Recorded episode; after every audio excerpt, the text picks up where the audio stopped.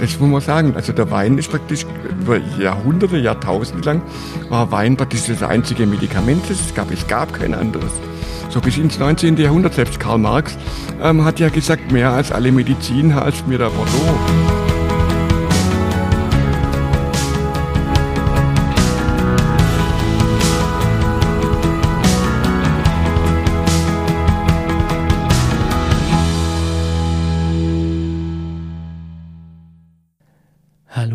Hallo, liebe Zuhörer. Herzlich willkommen zur 100. Folge des Winzer Talks. Oh mein Gott, 100 Folgen Winzergespräche, Gespräche mit Journalisten, mit Weinkritikern aus aller Welt liegen nun ja, hinter mir.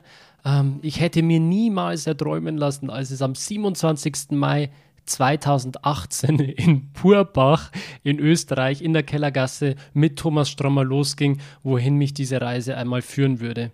Ich war mittlerweile in Österreich, Italien, Südafrika und allgemein in den schönsten Weinbauregionen, die man sich eigentlich nur vorstellen kann und habe mich dort mit den Winzern, mit den Winzerinnen unterhalten, um herauszufinden, ja, welche Philosophie sie bei der Weinbereitung haben, welche Mittel sie im Keller einsetzen, was sie unter dem Begriff Terroir verstehen und ja, was den Winzerberuf für sie so besonders macht.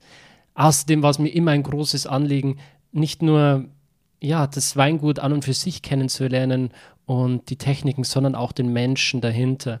Also welcher Mensch verbirgt sich hinter diesen Weinen? Und was sind seine Träume und Visionen, die er mit der Erzeugung von Wein verbindet? Ich möchte mich auf jeden Fall bei dir als treuer Zuhörer bedanken und auch ja, für die zahlreichen E-Mails und das Feedback, das ich auf Instagram von euch erhalte. Ähm, gebt mir da regelmäßig neue Anregungen, ähm, Vorschläge, welche Winzer ich als nächstes vielleicht interviewen könnte, was euch interessiert, welche Rebsorten, welche Themen. Wir können da auf jeden Fall sehr, sehr tief einsteigen noch. Ähm, ich habe auf jeden Fall vor, weiterzumachen mit diesem Podcast. Steckt noch so viel Potenzial drinnen. Ähm, nicht nur reine Winzerfolgen, sondern wirklich auch Folgen mit ähm, Kollegen aus der Weinbranche, wo wir tief einsteigen in verschiedene Weinbauregionen. Die Weinwelt ist riesengroß. Wir sind im Jahr 2021. Die Digitalisierung ist nicht mehr aufzuhalten. Wir sind mittendrin in einem ja, komplett neuen Zeitalter. Die ganze Weinbranche verändert sich dahingehend, ähm, dass immer, immer mehr online passiert.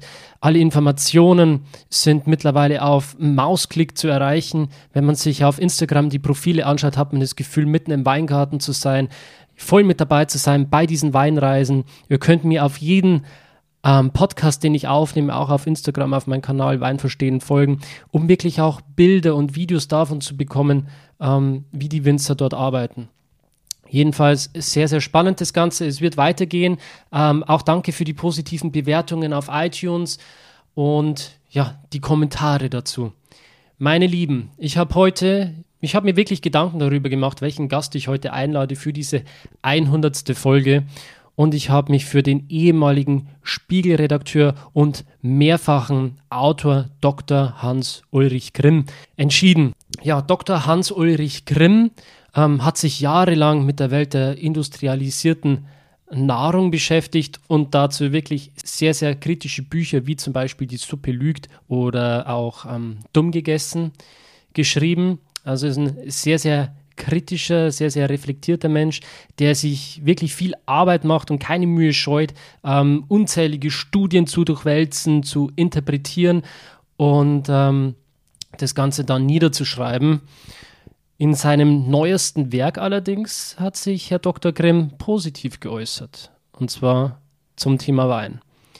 Grimm behauptet nämlich, Wein verlängert das Leben und hält geistig fit. Also wirklich ein absolutes Anti-Aging-Mittel, das in der richtigen Menge einen wertvollen Beitrag zu unserer Gesundheit leisten kann. Und wie Herr Grimm zu dieser Aussage kommt, was sich alles ja hinter diesen Behauptungen verbirgt, die wir alle schon mal gehört haben. So, was verbirgt sich eigentlich hinter dem Begriff Resveratrol oder wurde Wein wirklich in der Vergangenheit als Medizin eingesetzt, um Menschen zu heilen? Ist Biowein eventuell gesünder als konventionell erzeugter Wein? Diese Fragen klären wir auf jeden Fall in diesem Podcast. Wir haben dieses Interview aufgenommen in der wunderschönen Pfalz beim Weingut Galler. Und ja, in diesem Sinne würde ich sagen, wir hüpfen direkt ins Gespräch. Ich wünsche dir ganz viel Spaß mit dieser Folge und hoffe, dass du einiges an Informationen für dich mitnehmen kannst.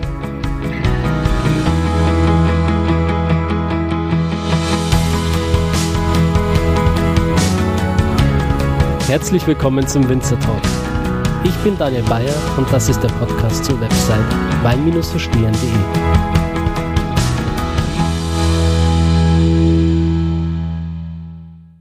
Ja, Herr Grimm, äh, wir haben uns heute einen wunderschönen Treffpunkt ausgesucht, um dieses Interview zu führen. Äh, wir sind jetzt beide hier beim Weingut Galler in der Pfalz bei den Piwi-Pionieren. Ich sage zu meinen Zuhörern immer, weil ich mich sehr stark für das ganze Thema Bio und Biodynamie einsetze, wenn ihr wirklich mal was Gutes für die Umwelt tun wollt und ähm, am besten Weine trinken wollt, die eigentlich so gut wie überhaupt nicht gespritzt sind, dann trinkt Piwi. Ich habe mir gedacht, für diese Folge heute, es ist die 100. Podcast-Folge heute. Will ich den Zuhörern ein kleines Geschenk machen. Und zwar die Legitimation, ein Glas Wein zu trinken am Abend. Ohne ein schlechtes Gewissen zu haben. Und dafür habe ich Sie hier eingeladen. Hallo erstmal. Ja, oh, vielen Dank für die Einladung. Ja, das stimmt tatsächlich. Also der Wein, also man muss immer vor, vorweg sagen, natürlich ist Alkohol ganz, ganz schlimm, ähm, wenn man zu viel trinkt. Ähm, so, aber auf der anderen Seite muss man sagen, es kann nicht nur schlimm sein, ähm, wenn man zu viel trinkt, dann gibt es natürlich alle möglichen Krankheiten, dann Schönheit und Gesundheit und alles leidet, man ähm, stirbt früher. Aber wenn man zu wenig trinkt, da gibt es immer die berühmte J-Kurve, wenn man zu wenig trinkt, geht es auf der einen Seite von der Kurve hoch, ähm, wo es in Richtung Abstinenz geht. Und da haben diejenigen, die gar keinen Alkohol trinken und vor allem keinen Wein, haben in der Tat ein höheres Krankheitsrisiko, so wie diejenigen, trinken, die zu viel trinken.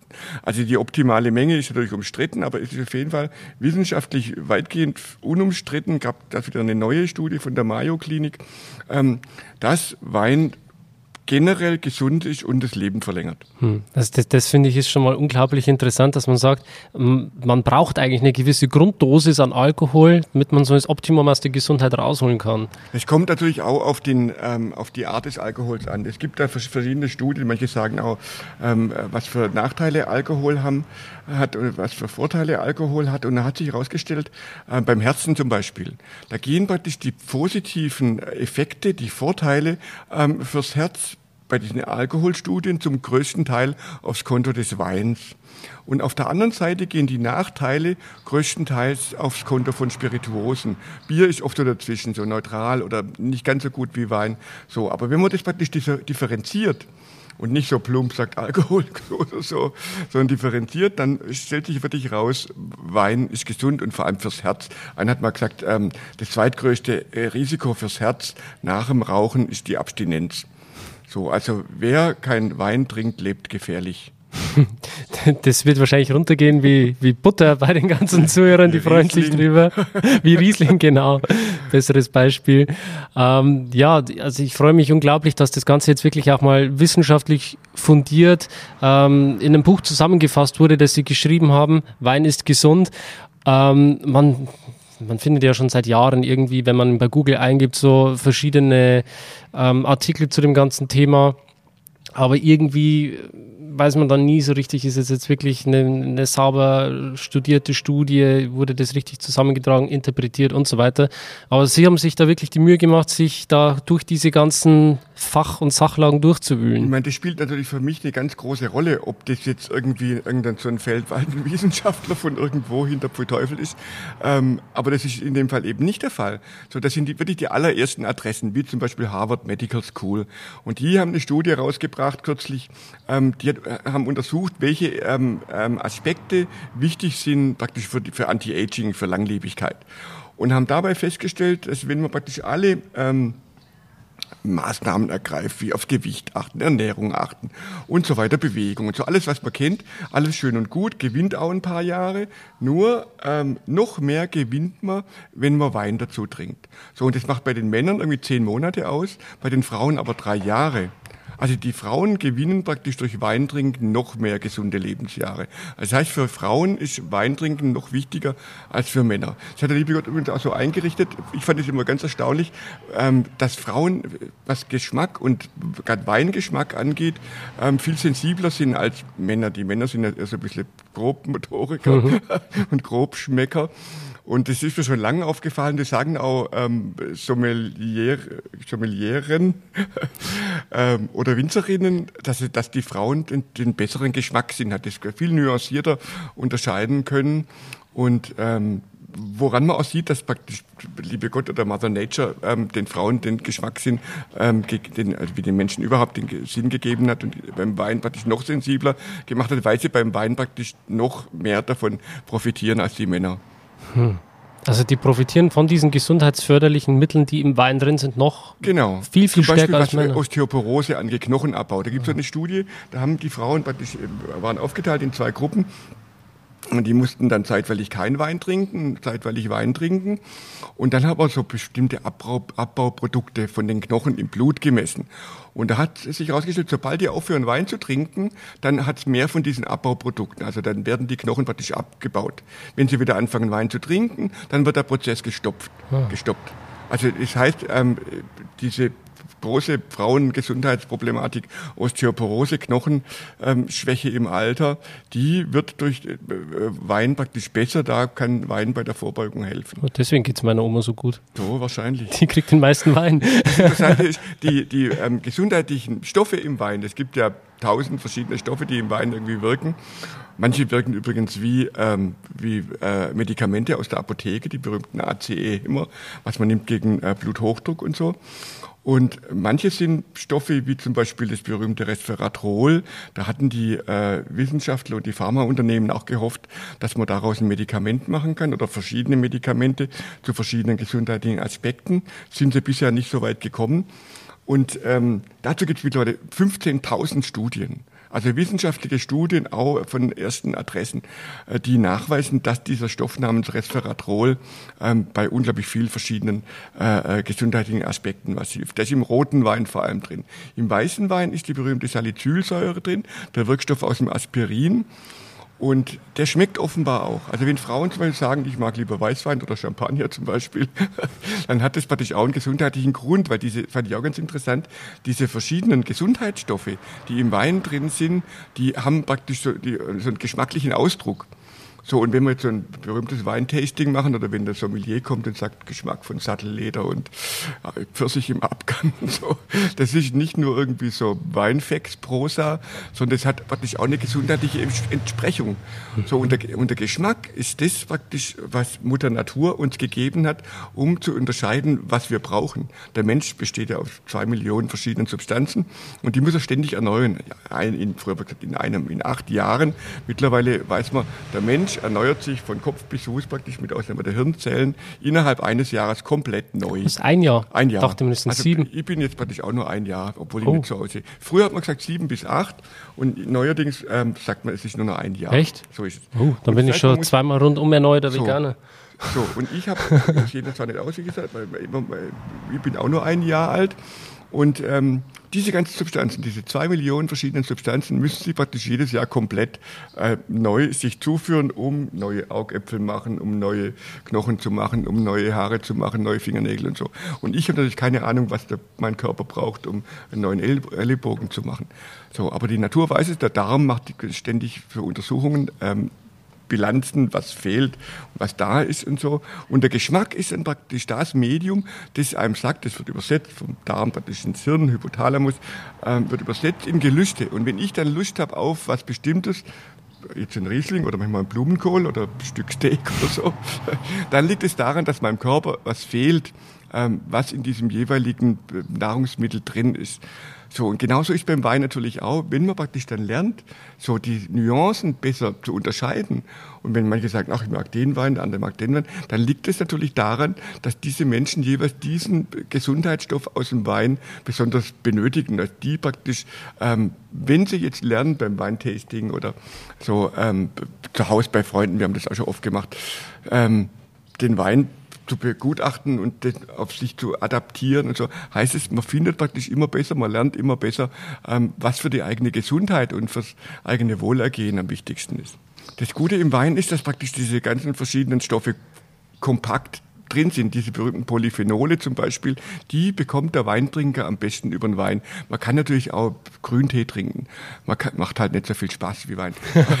man kann natürlich auch Bier trinken, in gewisser Weise hilft auch was. Oder man kann auch dieses ganze Gemüse essen. Also die Ostasiaten, die sind natürlich die langlebigsten Menschen der Welt, ohne besonders viel Wein zu trinken. Also es geht natürlich alles auch ohne Wein. Man kann auch ohne Wein lang leben. Wie gesagt, man kann die ganzen Polyphenole, auch Resveratrol, Salicylsäure, kann man sich praktisch auch aus anderen ähm, Nahrungsmitteln holen. Nur so kompakt wie im Wein sind sie sonst nirgends drin. Hm. Das ist hochinteressant. Sie schreiben ja in Ihrem Buch auch, dass der Wein nicht nur gesund, sondern auch glücklich macht. So, und zwar nicht wegen des Alkohols.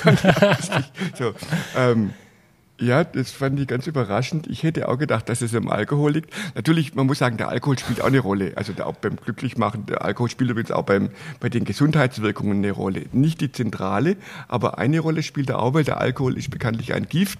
Und wenn dieses Gift dann praktisch durch den Körper, schon auf der Zunge, durch den ganzen Körper geht, die Speiseröhre, Magen und so weiter, durch den Darm praktisch bis rauf wieder ins Hirn und so, ähm, dann wird schlägt der Körper überall Alarm, weil er weiß, oh, da kommt ein Gift. So, und aktiviert dann praktisch praktisch die Abwehrkräfte. So, und das ist der große Effekt praktisch, wenn man in kleinen Dosen so ein Gift wie Alkohol zu sich nimmt, dass der Körper sich praktisch wappnet, seine ganzen Abwehrkräfte aufstellt und sich sozusagen in so einen Standby-Modus bringt. So, was auch wieder einen positiven Gesundheitseffekt hat. Solange man immer, man kann es nicht oft genug sagen, solange man nicht zu viel davon trinkt, logischerweise. So, natürlich bei diesem, bei diesem glücklich ähm, Mach-Effekt spielt der Alkohol natürlich auch eine Rolle, aber ähm, als stimmungsförderndes Element. Aber überraschenderweise spielen auch die Hauptrolle hier wiederum diese nicht alkoholischen Bestandteile. Das fand ich auch ganz überraschend. Also da scheint bei, bei allen Gesundheitseffekten geht es nicht in erster Linie um den Alkohol, sondern es geht ähm, um diese nicht alkoholischen Bestandteile. Mhm.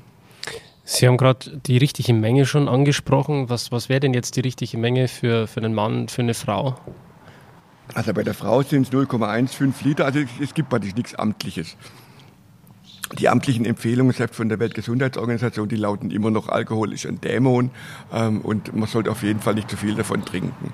Es hat sich ähm, so eine Instanz wie Weltgesundheitsorganisation oder Regierungen noch nicht dazu durchdringen können, dass sie praktisch Wein förmlich empfehlen oder den Krankenkassen vorschreiben, das auf Rezept zu finanzieren. So, ähm, es gibt ähm, auf der anderen Seite die Wissenschaft und in der Wissenschaft oder in der Medizin ist sozusagen die Mehrheitsmeinung aktuell die, dass man sagt 0,15 Liter für Frauen am Tag und 0,3 Liter für Männer am Tag. Hm. So, das ist praktisch die optimale Dosis. So, und aber die, also manche sagen auch, um praktisch den ähm, Effekt praktisch der Abstinenz zu erreichen, also wenn man praktisch so gesund leben will wie ein Abstinenzler, dann können es auch mehr sein natürlich, weil diese J-Kurve ist auf der einen Seite geht sie in die Höhe, auf der anderen Seite geht sie auch in die Höhe. Aber die optimale Dosis, darauf haben sich die Forscher geeinigt, ähm, liegt wie gesagt bei 0,15 für Frauen und 0,3 für Männer. Mit 0,3 kann ich arbeiten. Das ist ja doch schon eine ganze Menge eigentlich. Viertel, ja das, ja, mehr brauche ich eigentlich auch nicht. Das kann man sich dann täglich gönnen, also wirklich täglich. Oder sollte man dann trotzdem mal einen Tag Pause dazwischen haben? Nee, ganz im Gegenteil. Also gerade da gibt es eigentlich Untersuchungen drüber. Und das ist natürlich auch logisch, ähm, dass die Menschen am gesündesten sind und am meisten von diesen Gesundheitseffekten haben, die praktisch diese mäßige Dosis re regelmäßig zu sich nehmen. Ist ja auch logisch, dass ein Quartalsäufer, der sich praktisch am Wochenende irgendwie rauskatapultiert, der zählt nicht gerade zu den gesündesten. So, also ich, und das Wichtige ist natürlich auch immer das, Ma das Maß halten. Also wer sich praktisch jeden Tag die Hucke vollsäuft, ähm, der wird auch nicht schön und schlank und äh, langlebig. So. Mhm. Also jeden Tag, aber in Maßen. Was mich jetzt mal interessieren würde, ist, Sie haben ja schon sehr, sehr viele Bücher auch geschrieben und verschiedene Sachen aufgedeckt, die nicht so richtig laufen in der Industrie, in der Ernährungs-, äh, Lebensmittelindustrie und so weiter. Es waren immer sehr, sehr kritische Bücher, wo man sagt, man ist eigentlich gegen etwas. Und jetzt haben Sie trotzdem mal ein Buch geschrieben, wo Sie sagen, Sie sind wirklich auch für etwas, gerade fürs Thema Wein. Und das verbindet uns ja jetzt. Mich würde es interessieren, was, was da der Impuls war. Der Impuls war ganz einfach. Ich war in, ähm, im Silicon Valley unterwegs, in Kalifornien, weil ich ein Buch geschrieben habe über Anti-Aging. und war auf einem Kongress in San Francisco, habe ähm, Stanford University ähm, Professoren besucht, in San Diego einen Kongress besucht über Anti-Aging.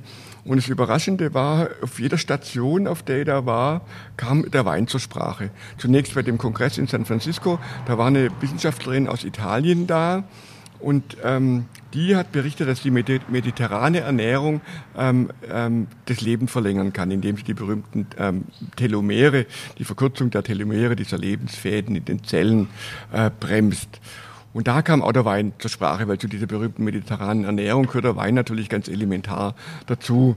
Und das nächste war in, in Stanford, habe ich einen Professor aus der Schweiz getroffen, der da seit Jahren ähm, in Stanford University über Anti-Aging forscht und ähm, der hat erforscht so Faktoren im Blut, der will aus dem Blut, aus dem Blut irgendwie ähm, Faktoren sozusagen destillieren, die irgendwie die Langlebigkeit ähm, fördern. Ist aber auch nicht so weit gedient. Die äh, Journalisten haben zum Teil schon vermutet, das sieht relativ jung aus für sein Alter ob er irgendwo heimlich sich irgendwie so Injektionen machen lässt. So, ähm, und habe ihn gefragt in seinem Büro da in der Stanford University, ob er irgendwo im Schrank irgendwo so einen Injektionsständer irgendwie hat, wo er sich täglich irgendwie heimlich äh, seine Blutdosis gibt. Da sagt er, nein, nein, ähm, das wird er natürlich nicht machen. Ich habe ihn dann gefragt, was er eigentlich macht für sein Anti-Aging. Und er sagt, er macht das Gleiche wie alle anderen auch. Das, was die Europäer, das Essen, was die Europäer vor 30 Jahren gegessen haben, also klassisches, ähm, normales, echtes, natürliches Essen, keine Industrienahrung. Mhm. Und der Wein, und der Wein, ja, dann natürlich, der Wein steht jeden Tag bei ihm auf dem Tisch. So, und ähm, das fand ich auch interessant, dass diese Anti-Aging-Forscher, die ganz, ganz äh, elaborierte Methoden entwickeln, medizinische, ähm, dass die praktisch, wenn es um ihr eigenes Leben geht, auf den Wein vertrauen. Da nimmt keiner Vitamine, dann nimmt keiner irgendwie Hormone. In San Diego habe ich auch einen ganz berühmten Altersforscher getroffen, oh, Brady Gray heißt der. Sieht aus wie so ein Methusalem, kommt aus England. Und der ist der Oberguru von, von Anti-Aging. Und der Papst praktisch, und den, der wird dann wirklich angehimmelt bei diesem Kongress. Great, great so. Und da draußen wurden alle möglichen Hormone, Vitamine und Stammzelltherapien, was der Geier was angepriesen. Und ich habe mit ihm dann gefragt irgendwie, was praktisch seine persönliche Geheimmethode ist. Und äh, ob er praktisch Hormontherapie nein, um Gottes Willen, ist der Körper äh, zu, viel zu wenig verstanden. Er würde seinem Körper niemals irgendwie sowas Experimentelles zumuten. Er sagt, und Vitamine, nein, keine Vitamine. Stammzelltherapie, um Gottes Willen und so. Und er sagt, mediterrane Ernährung und Wein, sagt er, ja, natürlich. So. Also, was jetzt praktisch diese wissenschaftlichen ähm, äh, Forschungen zum äh, Thema Lebensverlängerung anbelangt, da wollen die Akteure selber sich auf sowas Riskantes äh, wie das, was sie erforschen, nicht einlassen. Aber der Wein ist eben halt was Bewährtes. Das muss man sagen. Also der Wein ist praktisch über Jahrhunderte, Jahrtausende lang war Wein praktisch das einzige Medikament, das es gab. Es gab kein anderes. So bis ins 19. Jahrhundert. Selbst Karl Marx ähm, hat ja gesagt, mehr als alle Medizin half mir der Bordeaux. Und er hat ja Chateau Margaux, also die ganzen großen Adressen, hat ihm sein äh, Kapitalistenfreund Friedrich Engels beschafft. Und ähm, so die ganze Familie Marx hat praktisch davon gelebt, von diesen Weinzuwendungen, aus natürlich allerersten Häusern. Bis ins 19. Jahrhundert, da gibt es auch Dokumente drüber, von der Allgemeinen Ortskrankenkasse in Heidelberg zum Beispiel, haben die Krankenkassen den Wein finanziert. Es gab auch ähm, Ärzte, die zugleich Winzer waren, dann, dann Patientin, Patientinnen auch ähm, Wein verschrieben haben mit dem allerbesten Erfolg. Oder Soldaten zum Beispiel, seit der Antike, schon in, in, in, im alten Ägypten, im alten Rom, ähm, später in Frankreich, in Deutschland im Dreißigjährigen Krieg, haben die Soldaten immer Wein bekommen. Die hatten praktisch Anrecht, unterschiedliche Dosierungen. Zum Teil waren es ein Liter am Tag, zum Teil waren es drei, vier, fünf, sechs Liter am Tag. In, in, in ähm, Lazaretten waren es zum Teil noch mehr. Und das soll man denken, natürlich, wenn der Soldat irgendwie den Wein literweise reinkippt, dass praktisch seine Zielgenauigkeit irgendwie leidet. Aber oh. ähm, offenbar, also da das praktisch die ganze Weltgeschichte sich durchgezogen hat, diente das eher in der Tat zur Kräftigung der Soldaten. Man sagt ja auch, dass die Zivilisation, die menschliche Zivilisationsgeschichte gefördert worden sei durch Weinkonsum. Das fand ich auch ganz interessant, dass man praktisch an den ähm, an den frühen Fundstätten für Wein.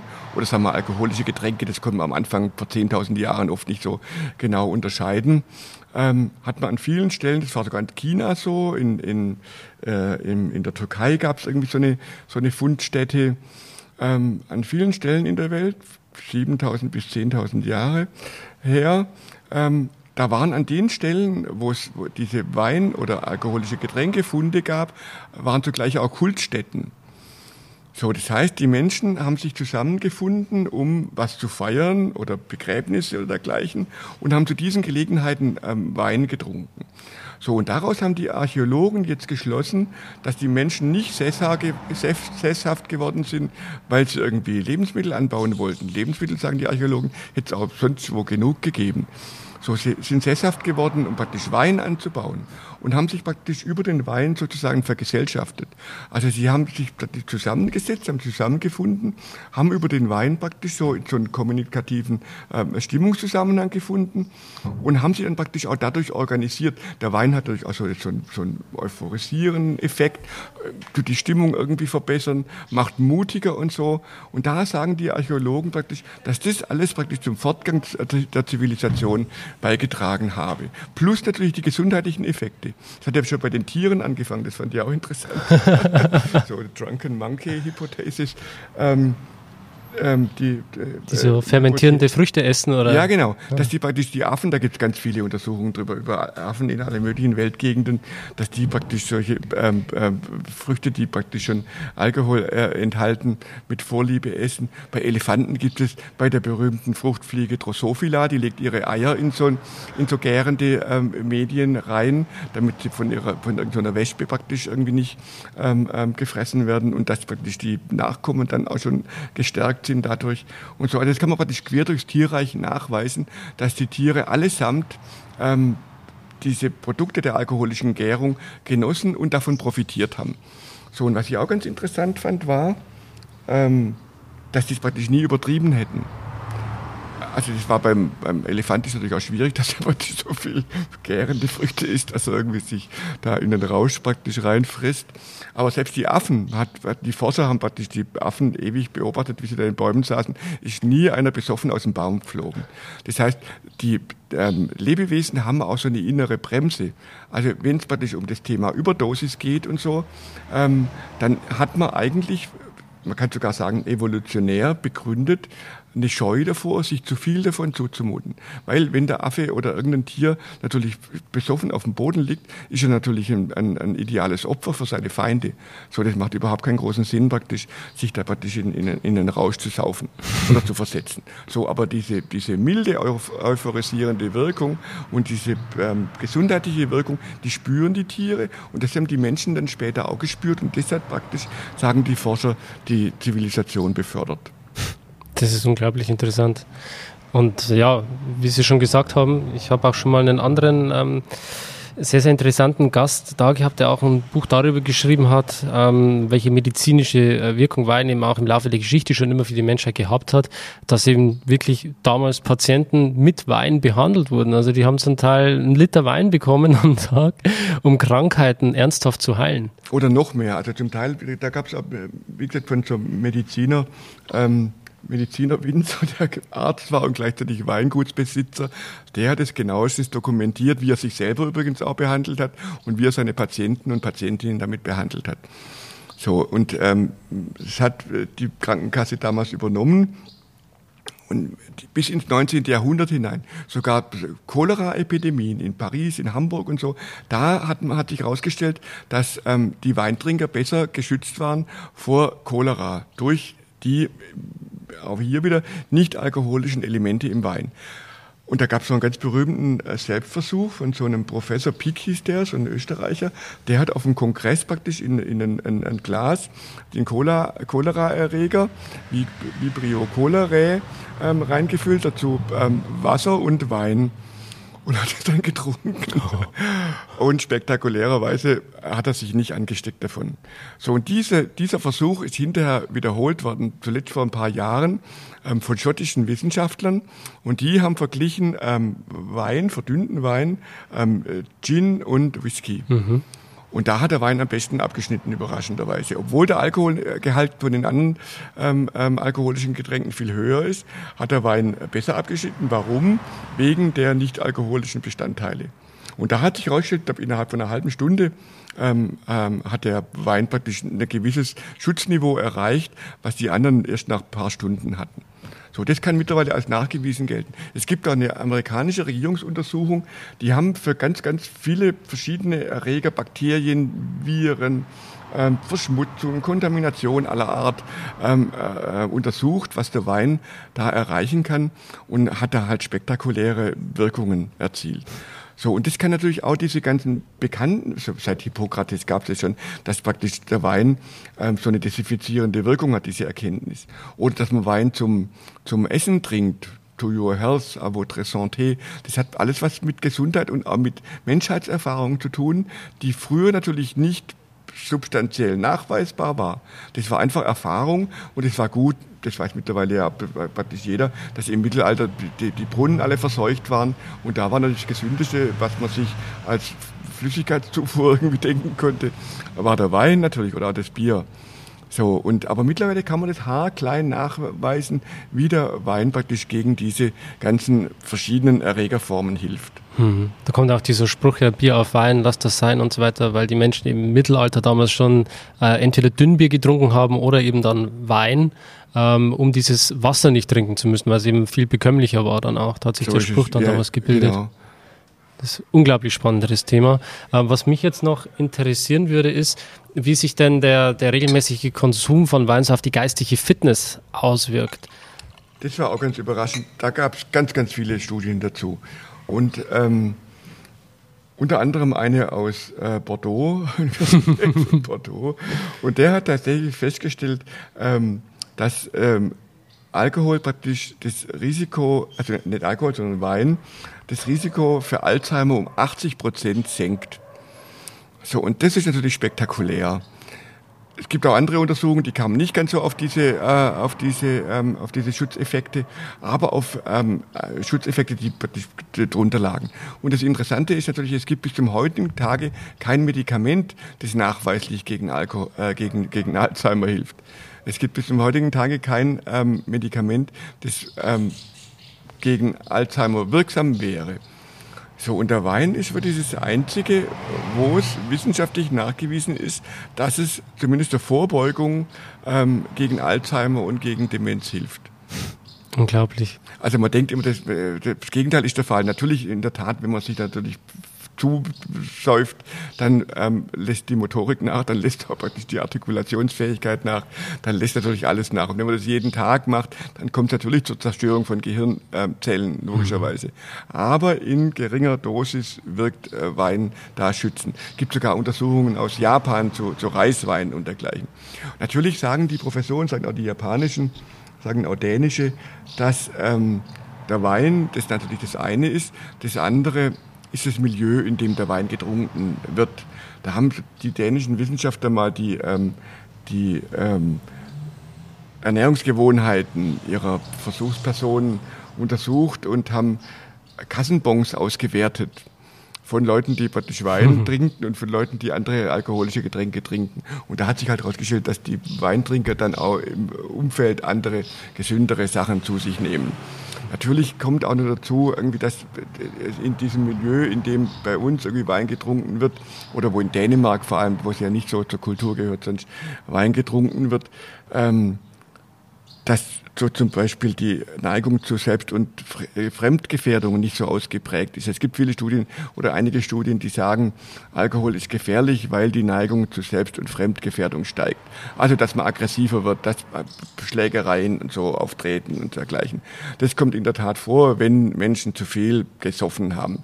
Wenn aber praktisch ein Weintasting in der Önothek stattfindet, wo irgendwie Professoren, ähm, Anwälte und solche aus dieser Menschenschicht sich treffen, die gehen dann nicht nicht in der Pause mal raus und äh, liefern sich eine Schlägerei.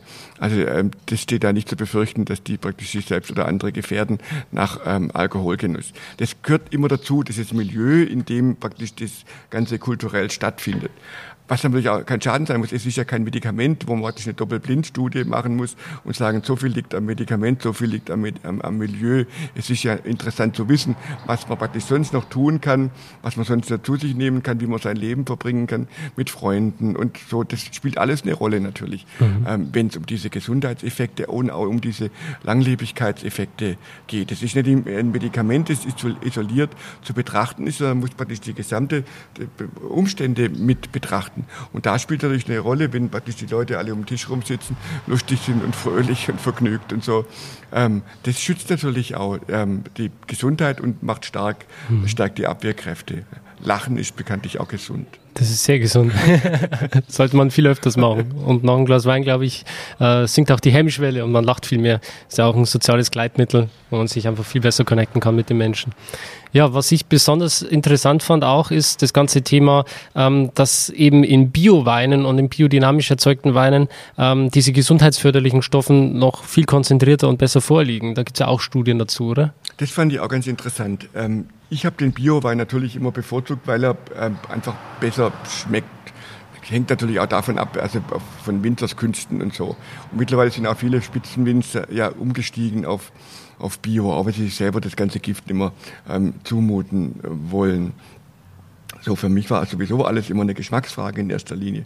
Dann aber ähm, gab es nach und nach Studien, die das auch nachgewiesen haben, dass zum Beispiel in Bioweinen mehr von diesem berühmten Schutzstoff namens Resveratrol ähm, nachzuweisen ist.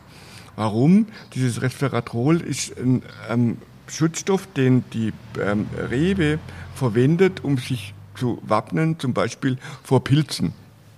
So, ich war bei so einem Bio-Weinwinzer in seinen Weingärten ähm, und habe mich gewundert, ähm, warum die alle so braune Flecken haben, diese Blätter. Und habe gedacht, das sieht ja vielleicht komisch aus, diese braunen Flecken. Und habe nochmal über diese braunen Flecken geschrieben. Bis ich dann erfahren habe, dass die braunen Flecken praktisch der Ausdruck dessen sind, dass er nicht spritzt. Und das sind praktisch äh, braune Flecken, die ähm, von einer Pilzkrankheit zeugen, gegen die sich praktisch die Pflanze selber wehren muss. Und dafür ist dann unter anderem dieses Resveratrol da. Also weil die Pflanze genau weiß, sie ist eine Biopflanze, sie muss sich selber schützen, muss sie praktisch sich innerlich schützen dagegen und entwickelt dadurch größere Mengen, und das ist wirklich auch nachweisbar, an diesem Resveratrol zum Beispiel. Und das ist das Interessante, das überträgt sich natürlich auch, also wenn die Mengen erhöht sind im Biowein und jemand trinkt das, dann überträgt sich das natürlich auch auf uns. Also wir haben dann auch mehr im Körper von diesen Schutzstoffen und wir sind dann praktisch auch besser gewappnet gegen, gegen die Aggressoren, gegen Krankheitserreger. Erreger.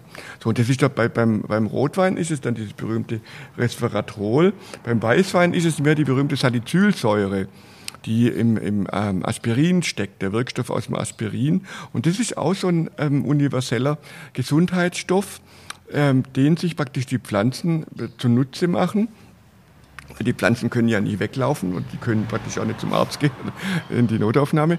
Und deswegen ähm, tun die Pflanzen gut daran, dass sie praktisch solche Schutzstoffe vermehrt ähm, bilden und sich damit praktisch schützen gegen Krankheiten und Pilze und dergleichen. So, und das gilt praktisch für beides. Und das Interessante fand ich auch, also da gibt es auch eine schweizerische Studie dazu, dass die, ähm, dass die Weißweine, Bio-Weißweine mehr von, diesem, äh, von dieser Salicylsäure enthalten. Was ich auch ganz interessant fand, ist, dass die ähm, diese Stoffe auch eine geschmackliche Komponente haben. Also dass man praktisch die Gesundheitsaspekte irgendwie spüren und fühlen und schmecken kann. Und jeder praktisch, wenn er, wenn er lernt, irgendwie den Wein zu trinken und herauszufinden, was für ihn jetzt das Richtige ist, das dann sozusagen adaptieren kann für sich selber und anpassen auf die eigenen Gesundheitsbedürfnisse. Wenn ich praktisch gar kein Bedürfnis habe nach einem bestimmten Stoff und so, dann mag ich den auch nicht so. Mein Körper weiß genau, was er braucht.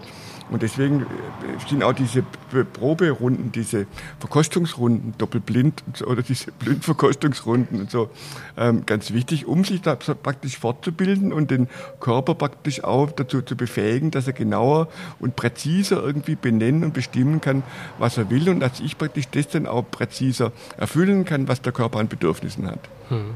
Haben Sie schon immer gerne Wein getrunken? Kann man so sagen. Ja, ich habe natürlich früher über Winzer besucht, Italien oder bei uns in der Gegend und in Baden, Südbaden und so, auch in der Pfalz mhm. oder im, im, im, Rheingau und so. Aber dass es praktisch so gesund ist, das hat sich jetzt erst im Laufe der Zeit ergeben. Die, also die meisten Studien sind ja auch so neu. Früher gab es die Vermutung natürlich immer wieder, so, aber dass es so eine Fülle von Studien gibt, das liegt natürlich auch daran, dass die Pharmaindustrie hofft, aus diesen ähm, ähm, Stoffen im Wein, namentlich dieses Resveratrol, Pillen zu machen. Hm. Nur die Schwierigkeit ist natürlich schon die Dosierung. So, und wenn Sie sich das angucken, was die äh, als optimale Dosis von diesem Resveratrol herausgefunden haben, das entspricht zum Teil irgendwie zigtausend Litern irgendwie Milch oder Wein oder äh, tonnenweise Schokolade, Erdnüsse und dergleichen. Wow. So, und das ist dann schwierig. Und wenn man zu viel davon nimmt, hat sich auch bei Alzheimer-Patienten herausgestellt, dann schadet es denen eher. Das ist ja immer die Frage, was ist zu viel, was ist zu wenig. So, und wenn ich dann sowas isoliert zu mir nehme, ähm, worüber es gar keine Erfahrungen gibt, gar keine historischen Erfahrungen, auch keine medizinischen Erfahrungen, dann ist es halt ein riskantes Experiment, was man da mit seinem eigenen Körper macht. Wenn man hingegen die Mengen ähm, zu sich nimmt, die im Wein sich befinden, dann ähm, steht man praktisch auf der Basis von Tausenden von Jahren Menschheitserfahrung und hat genau die richtige Dosierung. Auch da gibt es mittlerweile Untersuchungen, was Herz zum Beispiel angeht, die für den Menschen gerade ähm, ideal sind. Also der Wein ist praktisch ähm, das Medium, in dem diese Gesundheitsstoffe in der idealen Dosis vorhanden sind. Mhm. Ja, Herr Grimm, also wie wir sehen, gibt es einige Möglichkeiten, ähm, wie wir unser Immunsystem boosten können, beispielsweise auch mit Wein. Also auch das ist äh, möglich, sind sehr, sehr viele Stoffe drin, die uns das Leben verlängern können, die uns geistig fit halten können, die uns einen Anti-Aging-Effekt verschaffen können. Und äh, ich finde es einfach klasse, dass wir das jetzt wirklich auch mal in einer Podcast-Episode festhalten können. Und alles wissenschaftlich fundiert mit Fakten, Zahlen, Daten, Fakten Studien. Und ich sehe es auch an meiner Oma, die trinkt jeden Tag ihr Glas Wein mit äh, jetzt bald 86 Jahren, geht immer noch ähm, in die Arbeit beziehungsweise ehrenamtlich arbeiten und so weiter, äh, lebt ihr Leben, hat keinsterlei Probleme mit der, mit der geistigen Fitness. Finde ich auf jeden Fall sehr, sehr spannend. Sekt ist wahrscheinlich auch gut. Champagner natürlich in erster Linie. Es gibt da eine äh, Studie zu Champagner. Also das geht generell halt um diese verschiedenen Inhaltsstoffe, die in den verschiedenen äh, Getränken aus, aus Trauben entstehen. Also wenn Trauben vergoren werden, so, entstehen diese genau. Stoffe. Und das sind oft halt auch mehr irgendwie, als es vorher war, bevor sie vergoren worden sind. Also die, die Gärung, die alkoholische Gärung spielt praktisch bei der ähm, Entwicklung dieser Inhaltsstoffe eine große Rolle. Viele fragen ja auch, ob man nicht stattdessen irgendwie alkoholfreien Wein trinken kann oder ob man gleich Traubensaft trinken kann. Und natürlich, in der Tat, ähm, sind viele dieser Stoffe auch drin. Ähm, genauso wie sie auch in Trauben drin sind oder in, in, Obst drin sind und Gemüse drin sind.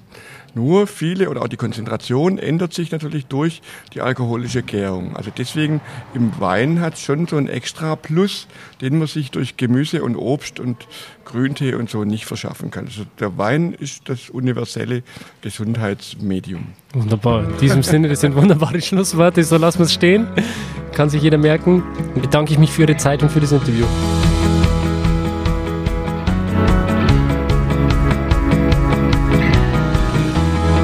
Schön, dass du dabei warst. Wenn dir dieser Podcast gefallen hat, dann bewerte mich auf iTunes. Wenn du Fragen hast oder mehr Informationen zum Thema Wein suchst, dann schau auf meiner Website wein-verstehen.de vorbei. Bis zum nächsten Mal.